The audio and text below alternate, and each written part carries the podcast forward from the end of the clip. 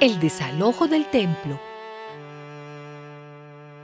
Después que llegaron a Jerusalén, Jesús entró en el templo y comenzó a echar de allí a los que estaban vendiendo y comprando.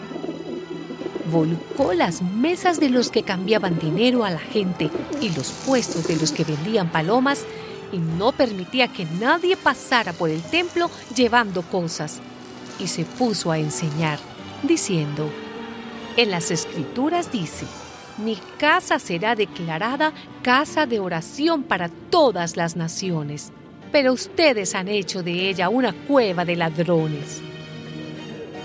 Al oír esto, los jefes de los sacerdotes y los maestros de la ley comenzaron a buscar la manera de matar a Jesús, porque le tenían miedo, pues toda la gente estaba admirada de su enseñanza. Pero al llegar la noche, Jesús y sus discípulos salieron de la ciudad.